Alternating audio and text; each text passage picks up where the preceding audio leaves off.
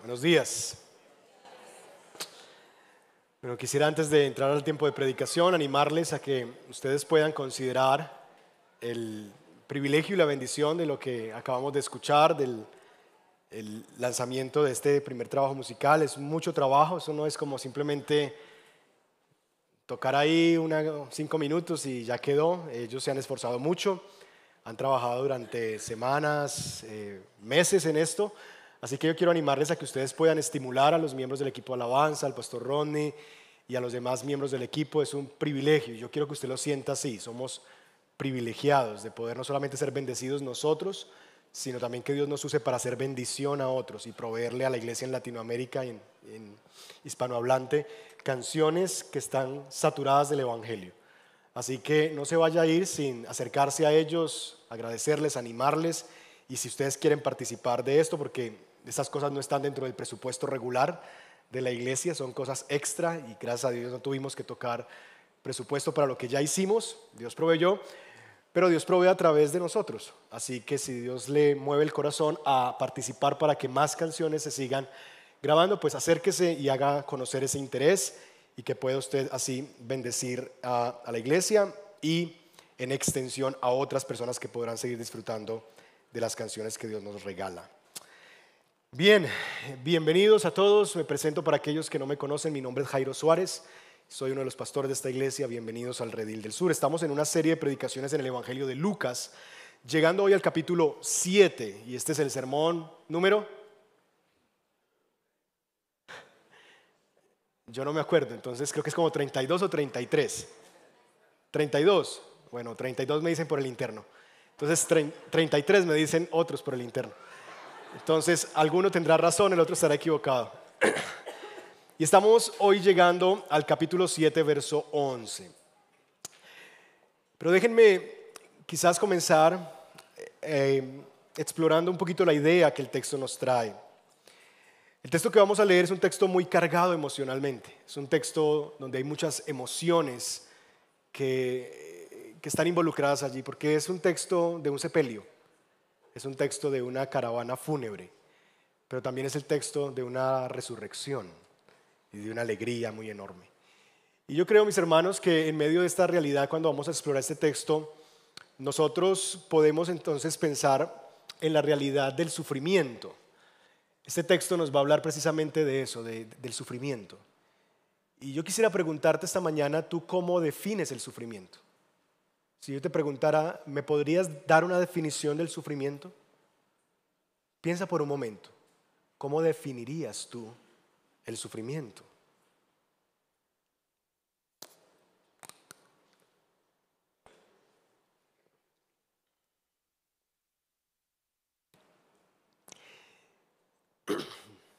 Yo no hice la pregunta, que seguramente es, una pregunta obvia, de cuántos de los presentes han sufrido, porque eh, realmente todos nosotros hemos sufrido o estamos sufriendo. En realidad, todos conocemos el sufrimiento, de tal manera que nuestra respuesta a cómo definamos el sufrimiento va a depender mucho de cómo lo estemos experimentando. Por ejemplo, yo le pregunté hace como un año y medio atrás a mi hijo Juan Diego, tenía en ese, entonces como unos cinco años, le dije, Juan Di, ¿qué es el sufrimiento? Y Juan Di me dijo, se quedó pensando, y me dijo, es como lo que uno siente cuando le quitan algo que uno quiere, como un juguete. Eso es el sufrimiento. Ese es el sufrimiento para un niño. Pero si quizás tú estás viviendo una situación de dolor físico, tú vas a describir el sufrimiento como algo que, que, duele realmente en tu cuerpo, como una enfermedad. Pero quizás si tú no estás enfermo, pero estás viviendo la traición de alguien que te ama, tú describirías el sufrimiento más como que te desprenden algo del corazón y te quitan algo del corazón y como que te rasgan el corazón. Así que nuestra definición del sufrimiento está muy amarrada en virtud a lo que nosotros estemos experimentando o cómo hemos tenido que enfrentar la vida y cuál clase de sufrimientos nosotros hemos enfrentado. Pero como sea, mis hermanos, lo que sí estoy seguro es que todos sabemos qué es sufrir. Y me atrevo a decir que todos, aún los niños, porque así vinimos a este mundo. A este mundo vinimos envueltos en llanto y sangre. Y si no lloraste cuando naciste, te pegaron en algada para que entendieras que habías llegado al mundo y que en este mundo vas a sufrir y que llegar a este mundo es sinónimo de dolor. Vivir es sufrir. Así que todos conocemos el sufrimiento desde que nacemos. Sangre, llanto, el sufrimiento es universal. Sufre el planeta, sufren los animales, sufren los seres humanos, sufren los no nacidos, sufren los niños que han nacido, sufren los jóvenes, sufren los adultos, sufren los adultos mayores, sufren los latinoamericanos, sufren los europeos, sufren los blancos, sufren los morenos, sufren los hombres, sufren las mujeres, sufren los ricos, sufren los pobres. Todos sufrimos. Así que cuando hablamos del sufrimiento estamos hablando de la vida misma. Y cuando nosotros venimos a Cristo, muchas veces llegamos a pensar que venir a Cristo es como pare de sufrir. Y a veces nos venden el Evangelio así. Ven a Cristo y para de sufrir. Y una vez entramos, nos damos cuenta que nos vendieron humo. Porque aún estando en Cristo, los creyentes sufrimos. Así que cuando empezamos a sufrir, ya estando en Cristo, empiezan las preguntas de esto como que no me hace sentido.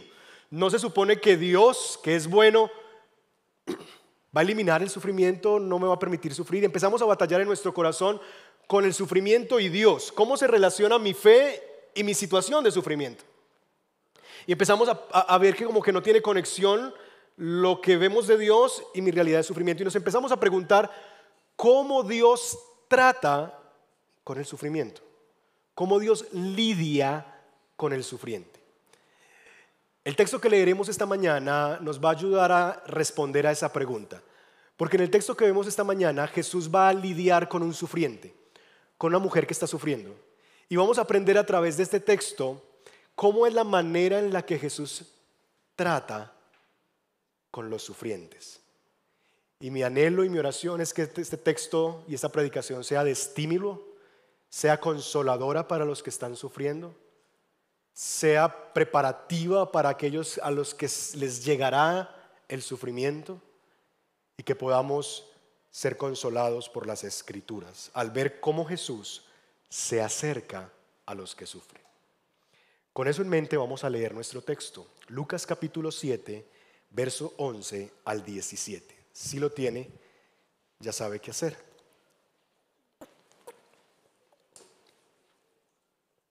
Lucas capítulo 7, versos 11 al 17. Leo de la Nueva Biblia de las Américas, está en la página 1052. Si usted quiere una Biblia para tenerla en sus manos física y no la tiene en este momento, en el punto de información le pueden prestar una, así que puede ahorita moverse. Me prestan una Biblia, que quiero leer mi Biblia, que pueda tenerla ahí en sus manos. Dice así la palabra del Señor, verso 11. Aconteció poco después que Jesús fue a una ciudad llamada Naín y sus discípulos iban con él acompañados por una gran multitud.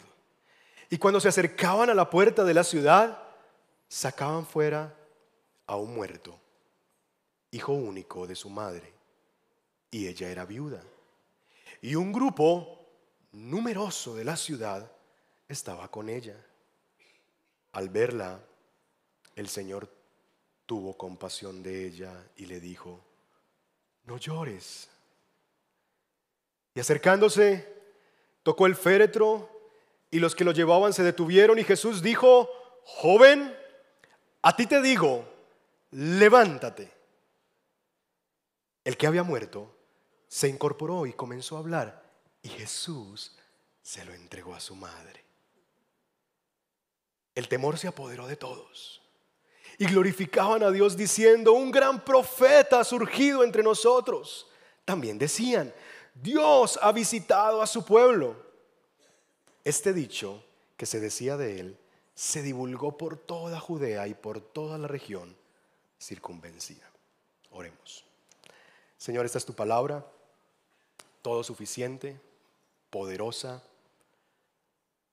Rogamos, Señor, que el consuelo de las escrituras llene nuestro corazón. Rogamos que tu Espíritu Santo nos visite de una manera especial al considerar cómo Jesús trata con el sufriente.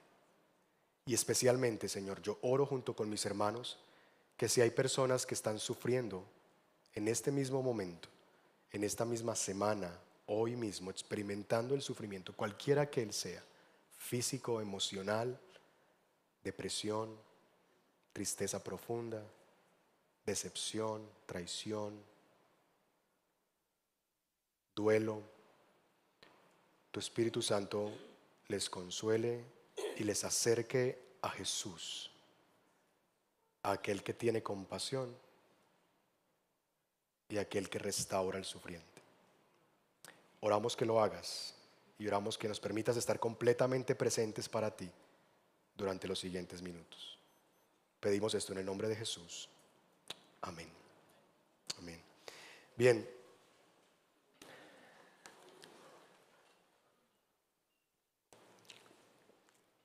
Nuestro texto puede ser dividido en tres momentos, en tres escenas de esta historia.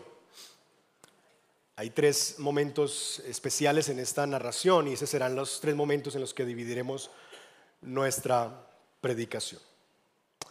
Lo primero que nos presenta los versos 11 y 12 es a Jesús. Se nos dice que aconteció poco después que Jesús fue a una ciudad llamada Naín. Jesús ha partido de una ciudad donde acaba de hacer un milagro portentoso. Él acaba de dar vida a un hombre, recuerdan, al siervo del centurión. Él iba camino a sanarlo. El centurión sale y le dice, Señor, no, no soy digno de que entres a mi casa, ni soy digno de ti. Por lo tanto, yo soy un hombre bajo autoridad, es suficiente con que tú digas la palabra y mi siervo sanará. Y Jesús envía la palabra y sin necesidad de estar cerca del el moribundo, envía su palabra y se nos da testimonio en el verso 9 y 10 que ese hombre se levantó casi que entre los muertos. Estaba moribundo allí en cama y se levantó por el poder de la palabra que Jesús ha enviado. Así que Jesús es un hombre que da vida. Y seguramente esos milagros de Jesús extraordinario, ha sanado leprosos, ha levantado a paralíticos que por toda su vida han estado tendidos en una cama, ha liberado endemoniados. Esa fama de Jesús se hace grande de tal manera que multitudes vienen tras él porque Jesús representa la vida, Jesús representa la sanidad, Jesús representa la vida abundante. Él transforma realidades. Así que no solamente Jesús está yendo a esta ciudad llamada Naín con sus discípulos, sino que nos dice el final del verso 11 que junto con sus discípulos viene quién? Una gran multitud. Así que allí va Jesús, el que da vida, el que sana, el que restaura, el que hace milagros. Y esta multitud está por entrar a la ciudad. En otras palabras, podríamos definir que Jesús viene liderando la caravana de la vida. La caravana de la vida. Con Él viene una caravana que está celebrando la vida y viendo cómo Él da vida donde quiera que va. Pero esa multitud, justo antes de entrar a la ciudad, cerca a la puerta, nos dice el texto bíblico, se encuentra con otra multitud. El verso 12 nos dice que cuando se acercaba a la puerta de la ciudad, sacaban afuera ¿A quién? A un muerto. Hijo único de su madre. Y ella era viuda. ¿Y quiénes iban con ella? Mire su Biblia. Un grupo numeroso de la ciudad estaba con ella. Así que aquí viene la caravana de la vida entrando y cerca a la puerta se encuentran con la caravana que viene con la muerte. Un hombre ha fallecido y allí están despidiendo a alguien, no solamente de la ciudad, porque este hombre no solamente se está yendo de la ciudad, este hombre se está yendo de este mundo. Y con él se va la esperanza de una madre.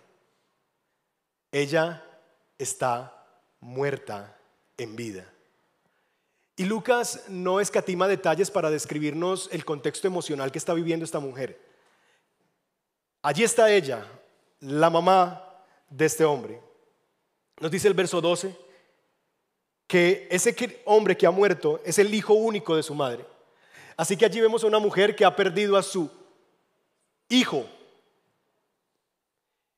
Y los que saben dicen que no hay dolor más grande, que la muerte trae dolor, pero que no hay más dolor, más grande que enterrar a un hijo, que eso duele más que enterrar a un cónyuge, que eso duele más que enterrar a un padre, que el dolor de tener que enterrar a un hijo es el dolor más grande que una madre puede experimentar. Porque la naturaleza supone lo contrario. La naturaleza supone que somos los hijos los que enterramos a nuestros padres. Pero no se supone que los padres enterremos a nuestros hijos. Así que ya de por sí perder a un hijo es una tragedia, gran tragedia. Pero quizás una madre puede consolarse cuando tiene otros hijos. Perdí a uno, pero me quedan dos o me queda uno. Pero cuando pierdes al que es tu único hijo, no hay más. Así que esa es una mujer que ha perdido su único hijo. Pero no solamente eso, porque podríamos decir, bueno, recibirá el consuelo de su esposo. Allí está su esposo diciéndole, amor, estamos juntos, vamos a luchar, vamos a ir adelante. No te preocupes. Pero se nos dice que ella era viuda. No sabemos hace cuánto tiempo, meses, años, también ha perdido a su esposo. Así que aquí hay una mujer que literalmente se quedó sin nada y sin nadie en este mundo. Viuda enterrando a su único hijo. Y si usted sabe un poquito de contexto bíblico, usted sabe lo que le espera a esta mujer.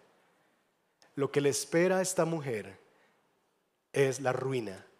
Lo que le espera a esta mujer es vivir de la mano generosa de lo que otros le quieran dar. La mendicidad es lo que le espera. Porque no tiene pariente redentor, no tiene quien la redima, no tiene quien vea por ella. Es viuda y ha perdido a su hijo, que son las personas que deberían culturalmente cuidar de ella. No tiene quien cuide de ella. Así que allí va esta mujer muerta en vida. Quizás ella puede hacer suya las palabras de otra viuda que perdió también a sus hijos, que se llamaba Noemí dulce. Y Noemí cuando ha perdido a sus hijos y a su esposo y está regresando a Belén, le dice al pueblo que la está recibiendo, llámenme Mara, amarga, porque el trato del Todopoderoso me ha llenado de amargura y el Todopoderoso me ha afligido. Aquí está Noemí, otra viuda, otra viuda que ha perdido a sus hijos, diciendo, yo no soy dulce, llámeme amarga, porque detrás de mi desgracia está Dios afligiéndome y noten ese detalle. Aquí esta mujer, Noemí, en el libro de Ruth está reconociendo que su sufrimiento no es a causa de que Dios se echó una siesta, sino que su sufrimiento vino de parte de Dios. Porque Noemí entendió lo mismo que Job entendió cuando sufrió. Adoraremos a Dios solamente cuando nos viene el bien atribuiremos a Dios solamente la bonanza y no la calamidad. El Señor dio, el Señor quitó. Porque mis hermanos, cuando sufrimos, tendemos a excusar a Dios y decir, ese es el diablo mentiroso. Hay un Dios soberano, hay un Dios providente detrás de todo lo que nos ocurre. Y en el fondo, si Dios es soberano, significa que de una u otra manera, sin saber por qué, y no tenemos respuesta para eso, Él permitió que ese sufrimiento nos aconteciera.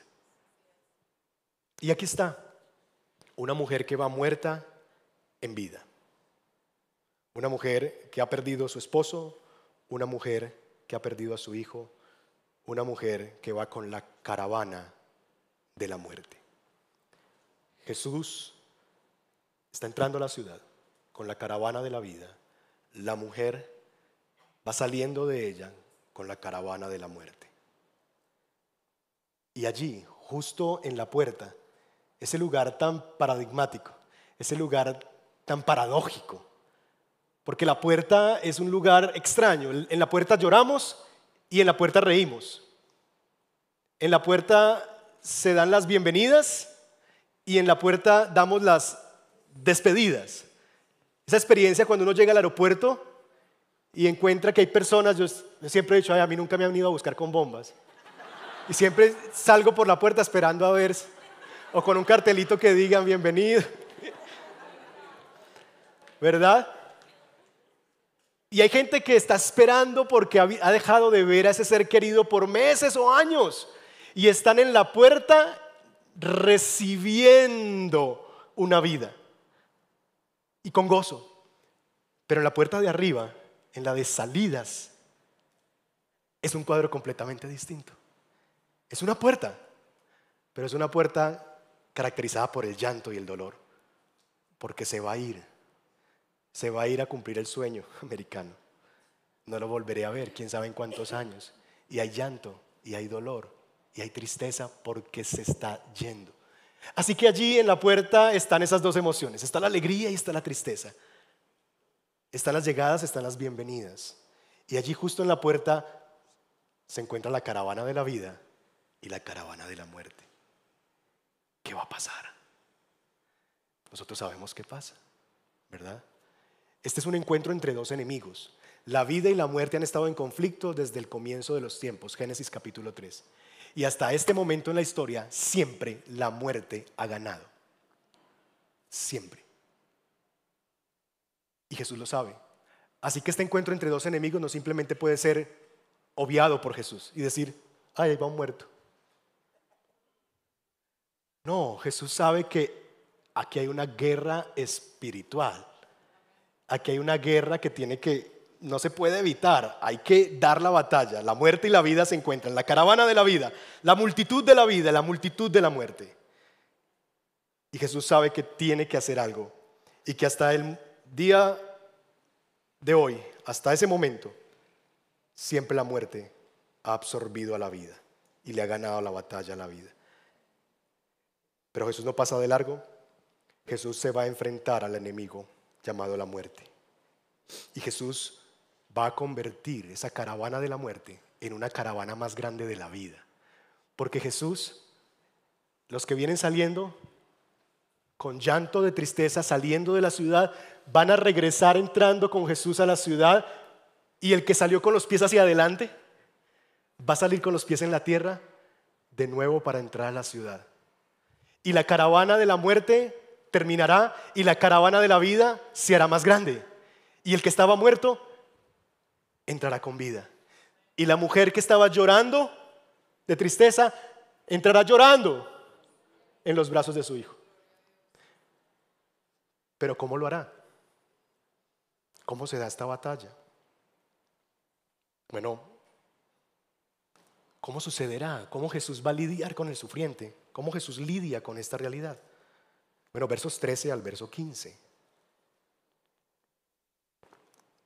Se nos dice que al verla, hablando de la mujer, de la viuda que perdió su hijo, su único hijo, el Señor que tuvo por ella, compasión de ella. Y la tuvo al verla. Cuando nosotros vemos que hay gente sufriendo, nuestra tendencia es a dar la espalda, porque no soportamos ver gente sufriendo. Cuando en el carro nos piden la moneda, subimos el vidrio. Cuando vemos a alguien tirado en la calle, nos pasamos al otro andén. Porque no queremos estar cerca del sufrimiento.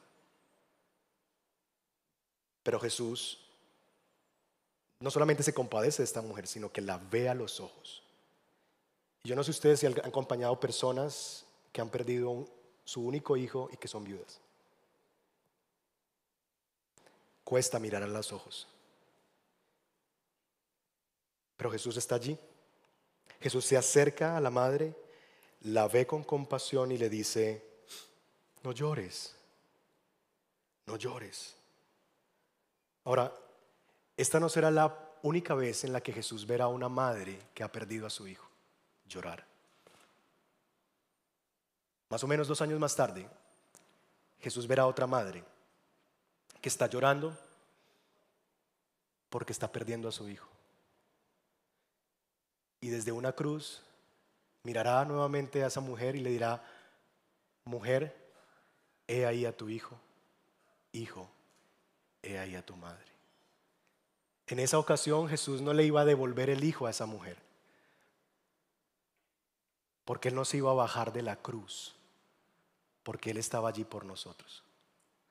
Pero vio a esa mujer en sufrimiento y le proveyó un nuevo hijo, el apóstol Juan, para que cuidara de ella como se cuida una madre. Así que Jesús mira a las madres que sufren y se compadece de ellas. Jesús va a hacer el milagro. Jesús va a manifestar su poder, pero antes de eso, Jesús tiene compasión. Mis hermanos, nosotros a veces tenemos una imagen de Dios muy equivocada. Tenemos la imagen de un Dios como frío, como calculador, trascendente, que está en los cielos, un Señor de una barba grande, abultada y un báculo y un trono gigantesco como juego de tronos ahí detrás. Y lo vemos así como el trono de hierro y, y vemos una imagen de un Dios así, o nos imaginamos a Jesús caminando por las calles de Galilea como político en campaña entregando milagros. Recibe tu milagro, miércoles de milagros, jueves de milagros y dispensando milagros como si fuera una máquina dispensadora de milagros. Y muchas veces es la imagen que tenemos que Jesús. No nos interesa a Jesús, nos interesa que se acerque a nosotros, nos interesa que nos dé lo que queremos. Y vemos a Jesús como que a Jesús no le interesa acercarse. Como que, ay, no, no, yo no quiero, yo no quiero acercarme, reciba. Y nos imaginamos a Jesús así, como frío, como calculador, como alguien que, caminaba por las calles y simplemente iba repartiendo milagros como panfletos. Pero ese no es Jesús, ese no es el Jesús de la Biblia. El Jesús de la Biblia no es una máquina dispensadora de milagros. El Jesús de la Biblia se acerca al que sufre, lo mira con compasión, le dice, no llores se acerca al sufriente, puede identificarse con el dolor.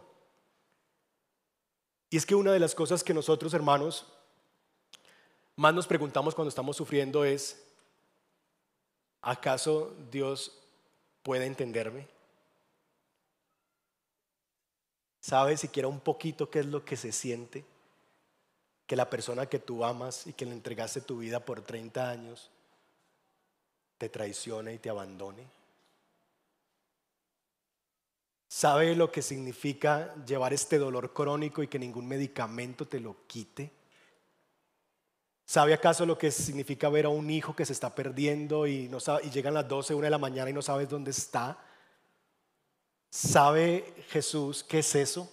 ¿Sabe acaso Dios lo que se siente no haber tenido un papá y haber sido abandonado y ser un huérfano y no saber ni siquiera quién es tu papá o tu mamá? ¿Sabe Jesús por un momento siquiera esas cosas? ¿Sabe lo que se siente? Y mis hermanos, yo quiero decirles esta mañana, ese es uno de los regalos más preciosos que nos dio la encarnación. Porque en la encarnación nuestro Dios eterno, sublime, que está sentado en su trono, se hizo como uno de nosotros. Se hizo carne y habitó entre nosotros. Y la encarnación nos regala una de las cosas más preciosas, y es que tenemos a un sumo sacerdote que sí puede compadecerse de nosotros, que sí sabe lo que es sufrir, que lo sabe no porque es omnisciente y conoce todas las cosas, no, sí por eso, pero las sabe porque él mismo las experimentó. El libro de Hebreos nos dice, nuestro sumo sacerdote comprende nuestras debilidades porque las enfrentó todas y cada una de las pruebas, sin embargo, él nunca pecó claro cuando nos preguntamos, ¿puede Dios entenderme? Sí, piensa en cualquiera de tus sufrimientos. No hay nada que tú estés sufriendo que Jesús no haya experimentado. nada. ¿Tú te sientes desdichado porque eres muy pobre? ¿Porque no sabes siquiera con qué vas a almorzar ahora cuando llegues a casa? ¿Porque no sabes cómo vas a pagar el siguiente mes de arriendo? ¿Porque tienes una deuda de dos meses en tu arriendo? Tú vives en la pobreza y ni siquiera tienes una EPS donde ir si te enfermas o si te pasa algo y no tienes a tus hijos cubiertos en salud. Bueno, déjame decirte, Jesús tampoco. Jesús tampoco tuvo atención en salud y por eso tuvo que nacer en un pesebre porque ningún hospital lo recibieron. Jesús dijo de sí mismo, yo no tengo ni siquiera donde recostar mi cabeza. Lo único que me acompaña es una piedra, un buen árbol para pasar la noche. Es lo único que me está asegurado. La bondad de un padre que hizo una piedra para recostar la cabeza y un buen árbol quizás para estar ahí debajo. Él se hizo pobre. Él no tuvo la fortuna de tener todas las cosas que quería. No, nunca tuvo posesiones, nunca tuvo nada. Siempre vivió o en la casa de sus padres o arrimado en la casa de alguien más, sus amigos, los discípulos. Jesús experimentó el cansancio, Jesús experimentó la angustia, Jesús experimentó el dolor. Tú dices, Jesús no sabe lo que es ser incomprendido, cuando tú quieres hacerle bien a la gente y te hacen mal. Sí, Él sí sabe. Él sí sabe cuando tú quieres buscar el bien de las personas y las personas creen que tú estás buscando su mal y te maltratan y te desprecian. Claro, Él lo vive y lo vive hoy día contigo y conmigo. Tú dices, Jesús no sabe lo que es el bullying. Él no entiende lo que es que se burlen de uno por su forma de ser, por la forma en la que habla, por la forma en la que luce, por si es muy gordito, muy flaquito, si habla como de una forma o de la otra, si es alto, flaco. Él no sabe eso, él no sabe que se burlen de ti por tu fe. Él no sabe eso. Claro que él sabe. Él sufrió la burla. ¿Sabe qué hizo la gente? Ah, como que tú eres rey. Y le hicieron una corona llena de espinas y se la pusieron en la cabeza para burlarse de él. Oh, aquí está el rey de los judíos. Y lo pasearon en una procesión para burlarse de él como reciben a los reyes, pero él cargando su propia cruz y con una corona de espinas. Así que sí, a Jesús le hicieron bullying. Fue burlado. Jesús no sabe lo que es ser rechazado por la gente que ama. Sí, dio su vida por hombres que el día en que lo encarcelaron salieron desnudos huyendo y lo dejaron solo. Llamó a un hombre, le transformó su vida, le sanó a su suegra por un hombre que después lo iba a negar tres veces. Él sabe lo que es el rechazo. Jesús no sabe lo que es ser traicionado, sí.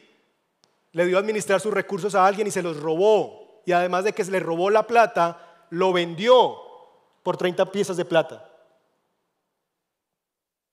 Sí, Jesús fue traicionado. Sí, Jesús fue abandonado por sus amigos y por la gente que le amaba. Sí, Jesús fue tentado. Sí, Jesús no tenía donde recostar la cabeza. Sí, Jesús fue acusado injustamente. Sí, Jesús fue abusado físicamente. Jesús no entiende lo que es el abuso físico. Sí, Él lo sufrió. Lo latigaron. Le atravesaron una lanza en su costado.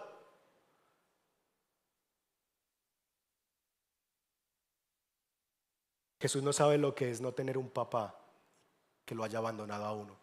Sí, porque desde la cruz clamó, Padre, porque en el momento en que más te necesito, me has abandonado y puedo seguir con cualquier tipo de sufrimiento que tú te quieras imaginar. Él también, él también sufrió. Él también padeció. De tal manera, mis hermanos, que el Dios en que nosotros confiamos no solamente conoce el sufrimiento porque Él conoce todas las cosas, no, Él conoce el sufrimiento porque Él mismo lo experimentó. Y entonces cuando vemos a Jesús vemos a alguien que cuando nos preguntamos, ¿puede Dios entendernos? Sí, mira su rostro ensangrentado en la cruz del Calvario y entenderás que sí, cualquier sufrimiento que tú estés experimentando, Él puede compadecerse de ti porque Él también sufrió. Y eso es precioso. Saber que nuestro Señor No es un frío y calculador Dios que está en un trono por allá arriba, sino que caminó por las mismas calles y se puso las sandalias de lo que significa ser un hombre en este mundo caído.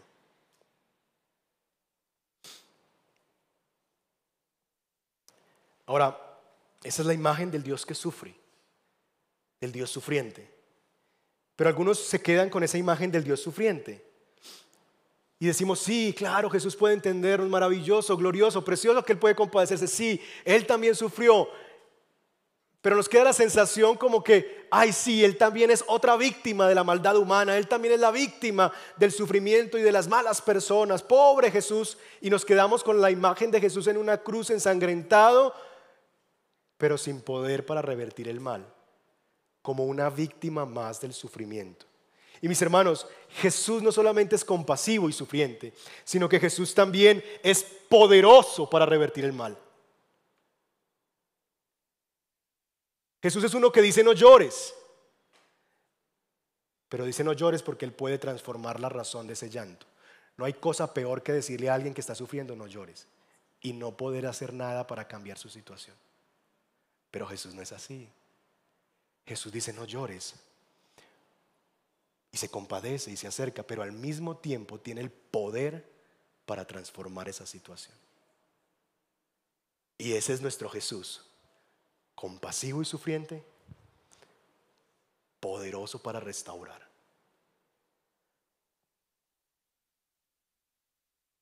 Y entonces, ¿qué hace?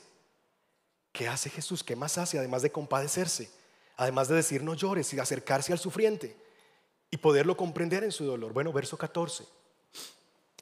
Y acercándose, tocó el féretro y los que lo llevaban se detuvieron y Jesús dijo, joven, a ti te digo, levántate. Y el que había muerto se incorporó, comenzó a hablar y ¿qué hizo Jesús? Detalle precioso de Lucas. Se lo entregó a su madre no llores. Aquí está.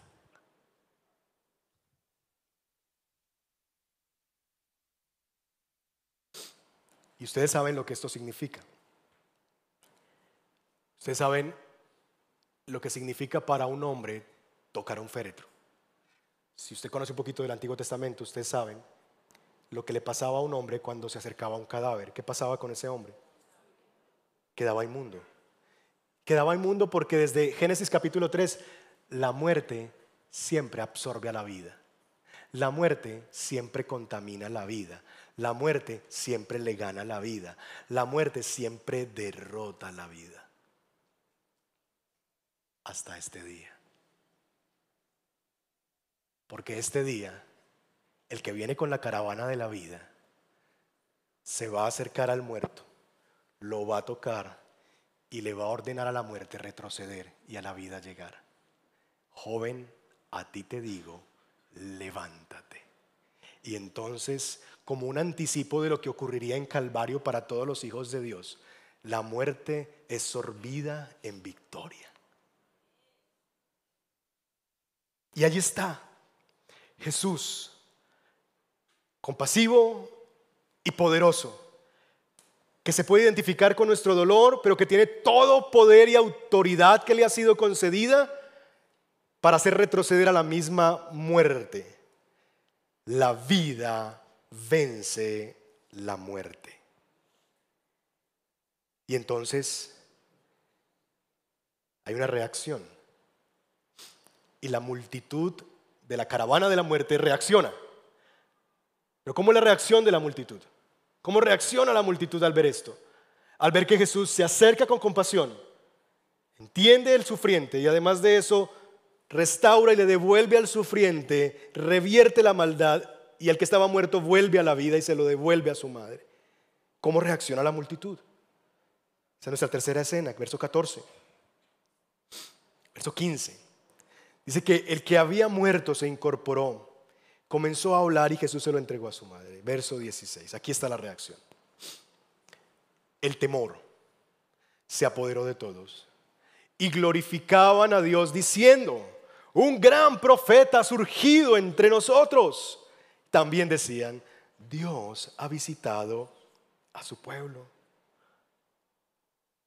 Temor y glorificación y alabanza. Y uno dice, esto como que no casa, porque lo que uno teme, uno no lo alaba. ¿Cuánto le tiene miedo a las ratas? O a los ratones, no pueden verlos.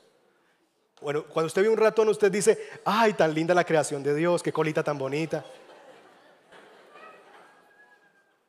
No, el terror no te lleva a la glorificación, eso no es normal. ¿Cuántos le tienen miedo a las alturas?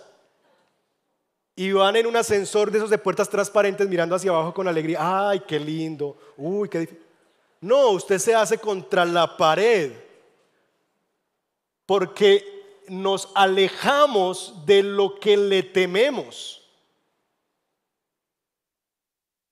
Pero aquí las personas se acercan y glorifican a aquel que temen. ¿Por qué?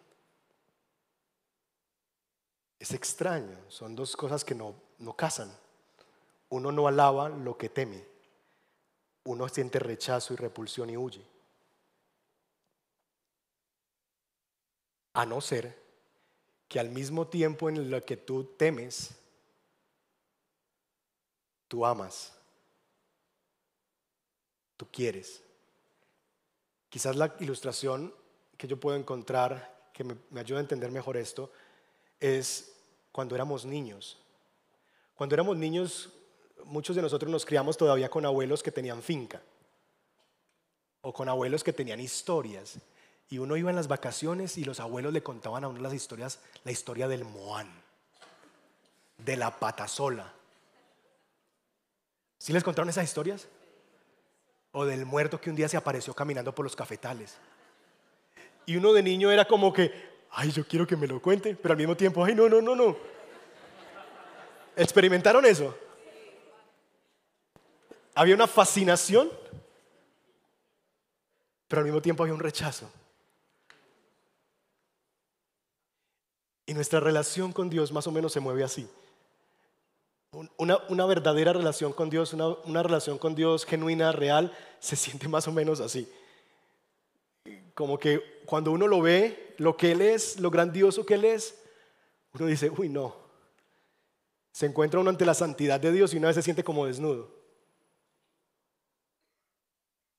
Como cuando uno va a ciertos lugares y uno ve ciertas personas y uno se siente avergonzado, gente por su piedad, no sé, o gente por la forma en la que luce. Y uno se siente como que, uy, no, yo, no voy a llegar ahí jamás, o por lo que sabe. Como que uno siente que no, no, yo aquí ni hablo, ¿verdad? Uno reunido con gente que sabe de un tema muchísimo y uno está ahí como que dice, no, pues yo qué voy a decir aquí.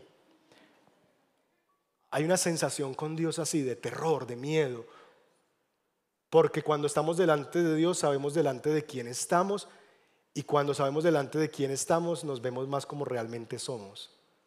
Nos sentimos indignos, nos sentimos impuros, nos sentimos que merecemos la misma muerte que nos aplaste porque somos los más dignos de la justicia de Dios recayendo sobre nosotros por nuestro pecado. Pero cuando lo vemos así y sentimos esa conmoción en nuestra alma porque estamos delante de lo santo, volvemos a mirarlo a Él y lo vemos que está ahí y que sus ojos son ojos de compasión y que no está entre nosotros para dañarnos, que está entre nosotros como un buen pastor para cuidarnos. Que sí, es peligroso, pero es bueno. Como Luz, como Susan, cuando se va a acercar a Aslan, en el león, la bruja y el ropero. Esta niña eh, está por acercarse a Aslan y le dicen que Aslan es un león. Y entonces ella pregunta, ¿no es peligroso? Me pone un poco nerviosa la idea de encontrarme con un león. Y le dice la señora Castor, lo entiendo querida, y es comprensible. Si existe alguien capaz de presentarse ante Aslan y que les tiemblen las rodillas, es sencillamente o el hombre más valiente del mundo o es un tonto. Entonces, ¿sí es peligroso? Dijo Lucy. ¿Peligroso? contestó el señor Castor. ¿No has oído lo que dijo la señora Castora? ¿Quién ha dicho que no sea peligroso? Claro que es peligroso, pero es bueno. Y es nuestro rey. Eso es Dios, ese es Jesús. ¿Es peligroso? Sí, es peligroso, es un león rugiente. Pero es bueno, es nuestro rey. Y esa es la experiencia de quienes hemos rendido nuestra vida a Cristo. El terror al ver nuestra condición inadecuada, nuestra fragilidad, que merecemos la muerte, que estamos desprovistos de justicia y de poder, encontrándonos delante de un Dios santo, pero al mismo tiempo la confianza y el amor de saber que es compasivo. Y entonces cuando esos dos sentimientos se encuentran, el amor, la admiración y el terror, nos postramos y lo adoramos. Porque la adoración es ese reflejo, el reflejo del amor y del terror. En la adoración se expresan las dos cosas. En la adoración, ¿por qué levantamos las manos? Levantar las manos es una señal de rendición. Levantamos las manos como quien digo, me rindo. Yo no puedo delante de ti, yo no tengo con qué defenderme. ¿No salen así los soldados cuando se rinden delante de un ejército enemigo? con las manos haciendo así, estamos rindiéndonos delante de aquel que tememos y es más poderoso. Pero también es al mismo tiempo una manera en la que le adoramos y en la que extendemos nuestras manos para recibir, porque así también extienden las manos los hijos a sus padres para pedirles algo. Así que en la experiencia de la adoración se junta el terror y el amor ellos concluyen que es un profeta. ¿Por qué? Porque cuando ven que Jesús hace este milagro, ellos dicen, un gran profeta está entre nosotros. Porque dicen que es un profeta. Porque la gente en los tiempos de Jesús leía la Biblia. Y si usted no sabe por qué, quizás es porque usted no ha leído la Biblia. Y si usted sí sabe por qué, entonces porque usted sí ha leído la Biblia. Porque hubo otro hombre en el Antiguo Testamento que se acercó a una mujer viuda que tenía un único hijo y se lo devolvió. Esa mujer vivía en una ciudad llamada Sarepta. Entonces cuando la gente ve esto, conectan, este es un profeta como Elías. Pero lo que la gente todavía no es capaz de ver es que Elías necesitó orar tres veces por el niño tres veces y orarle a Dios para que hiciera el milagrito. Jesús solo le bastó tocar el féretro, dirigirse al joven y decirle, joven, a ti te digo, levántate. Y con eso Jesús estaba mostrando no que era un profeta, sino que era el mismo Dios de la vida, que da vida a los muertos. Porque Él es el Hijo de Dios, que llama las cosas que no son como si fuesen y que llama a lo muerto a la vida y que absorbe a la muerte en victoria. Él es el Hijo de Dios, Él es Dios mismo y está allí dando vida a los muertos. Ahora, yo sé que mientras escuchamos este sermón tenemos nuestro propio sufrimiento delante de nosotros. Y decimos, pastor, es maravilloso, qué belleza saber que Él se compadece de mí, que Él me entiende. Qué belleza saber que tiene el poder para la misma muerte hacerla retroceder y decirle al muerto, levántate y que se levante y se lo devuelva a su madre. ¡Wow! Pero no lo ha hecho conmigo. Y entonces, cuando vemos estos relatos en la Biblia y miramos nuestra propia realidad y vemos que todavía no ha pasado eso, hay una pregunta que nos asalta, una pregunta que nos visita. Ya no es cómo Dios se acerca al sufriente, porque ya la respondimos. Es una pregunta que se remonta hasta el final de la historia. Es una pregunta que los siervos de Dios tendrán hasta los últimos días. ¿Cuál es la pregunta cuando nosotros vemos la compasión de Jesús y el poder de Jesús y vemos que todavía estamos en nuestra situación de sufrimiento? que todavía el muerto no ha sido levantado, que todavía mi muerto no ha sido levantado entre los muertos, sino que sigue muerto. ¿Cuál es la pregunta que nos hacemos cuando nuestro muerto todavía no ha resucitado? Apocalipsis capítulo 6.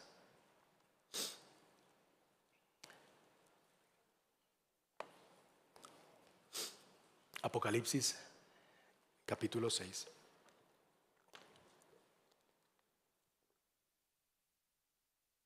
Verso 10.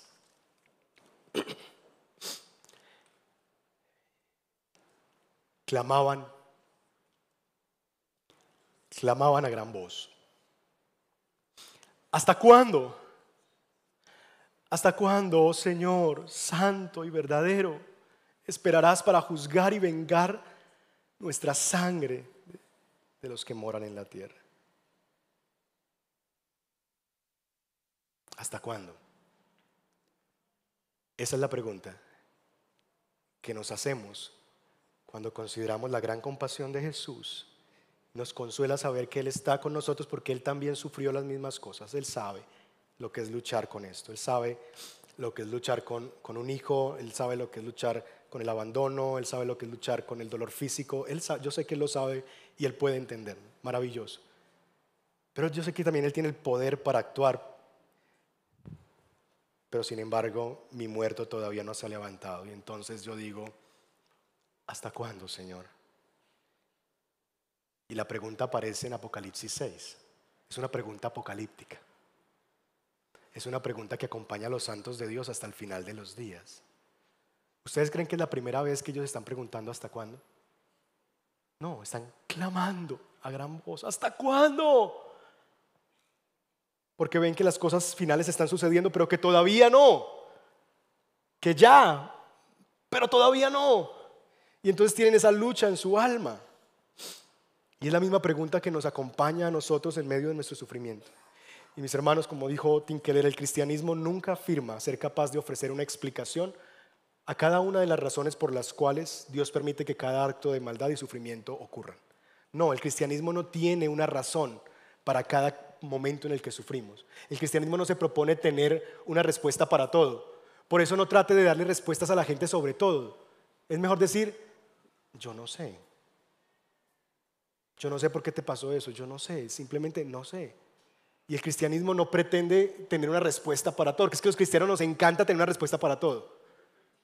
No, pero el cristianismo sí tiene una respuesta final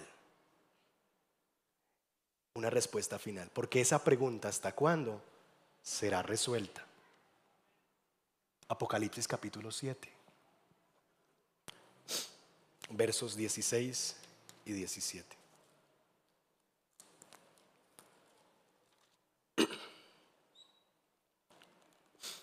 Ya no tengan hambre, ni sed, ni el sol les hará daño, ni ningún calor abrasador, pues el cordero que está en medio del trono los pastoreará y los guiará a manantiales de aguas de vida y Dios enjugará toda lágrima de sus ojos.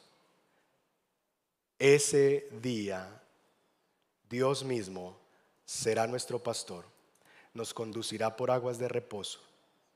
El sol ya no nos, que es sinónimo del sufrimiento, del desierto, de la aflicción. El sol ya no nos hará daño ya el hambre se le ha eliminado del mundo, ya la sed será quitada del mundo y cualquier causa de sufrimiento que nos haga llorar será quitada y Dios mismo con sus propias manos enjugará toda lágrima de nuestros ojos. Esa es la respuesta final, mis hermanos. Ahora, ¿por qué podemos tener certeza de eso? De que eso será así. Bueno, porque el mal que trajo el sufrimiento a la escena humana será no solamente juzgado, sino que será eliminado. Las dos cosas, porque en los últimos días, cuando estemos delante del trono del Señor, el mal no solamente será juzgado, es decir, los que nos hicieron mal, los que nos hicieron sufrir, las personas que dañaron y maltrataron, llegarán delante del trono del Rey justo y cada uno recibirá según sus obras. Téngalo por seguro. Justicia habrá. Y aquellos que no se hayan puesto bajo la justicia de Cristo, sustitutiva por sus pecados, tendrán que pagar la deuda que todavía tienen delante de Dios.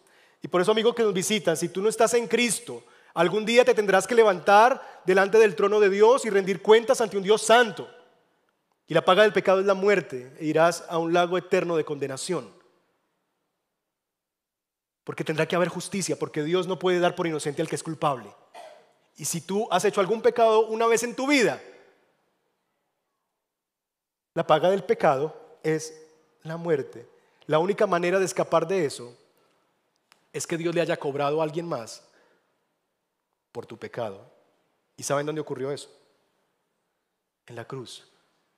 Porque en la cruz de Cristo, como dijo John Owen, se dio la muerte de la muerte en la muerte de Cristo. Qué belleza. La muerte de la muerte en la muerte de Cristo. Porque es en la cruz del Calvario donde a través de la muerte del Hijo de Dios se acabó la muerte de la escena humana para aquellos que ponemos nuestra confianza en Jesús. Y el imperio de la muerte terminó y Pablo declara, sorbida es la muerte en victoria.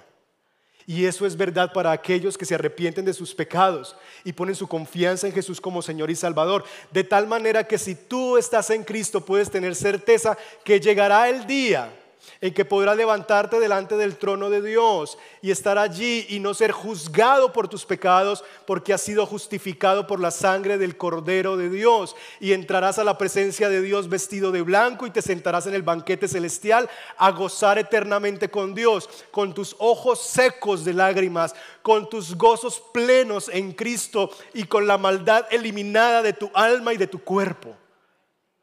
Porque esa es la verdad para los hijos de Dios.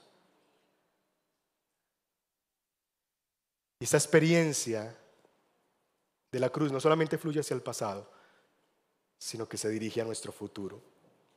Mis hermanos, vendrá ese día. La esperanza futura es la respuesta final de Dios al sufrimiento. Allí lo va a juzgar y allí lo va a eliminar. Llegará un día en que no habrá sufrimiento. Llegará un día en que hasta cuándo tendrá su límite, hasta aquí. ¿Hasta cuándo? Hasta cuando el Cordero de Dios nos pastoree para siempre y enjugue toda lágrima de nuestros ojos. Por eso, mis hermanos, si le quitan al cristianismo la esperanza futura, ¿sabe qué nos queda? Una religión moralista y vacía. Si tú solamente vives el cristianismo y no vives anclado a la esperanza futura, tú eres el más digno de conmiseración, el creyente más digno de lástima, si tú no vives con anhelando la esperanza futura, tú no has creído en nada, es vacío. Porque no tiene sentido, es vanidad de vanidades.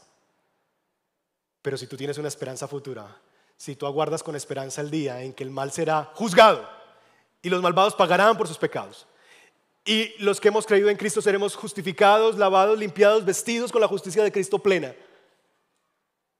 Y sabrás que no solamente el más será juzgado, sino que además llegará un momento en el que a partir de ahora ya el sufrimiento no era parte de la escena humana porque todo será restaurado plena y perfectamente. Si tú no tienes eso, estás creyendo en vano. Quítenle al cristianismo la esperanza futura y nos dejarán solamente una religión moralista y vacía. Si te preguntas, ¿puede Dios entender mi sufrimiento? Sí que puede, porque Él también sufrió, porque Él también padeció cosas semejantes a las que tú estás padeciendo. Y no tenemos un sumo sacerdote que no pueda compadecerse de nosotros, sino uno que fue puesto en prueba en todas las cosas sin pecado.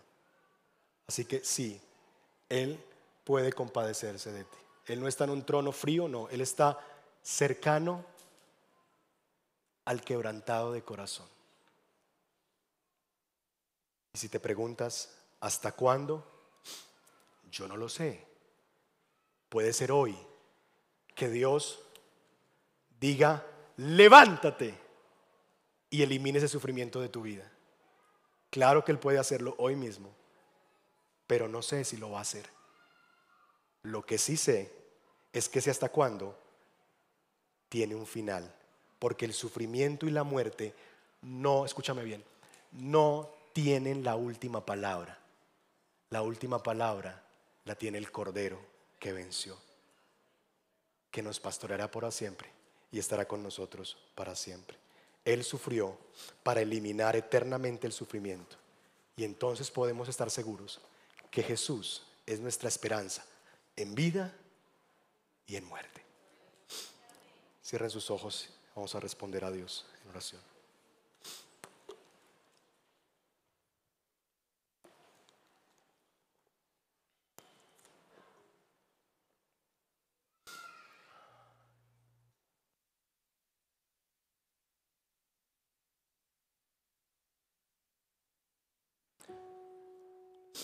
Tómate un minuto en silencio, tú y Dios,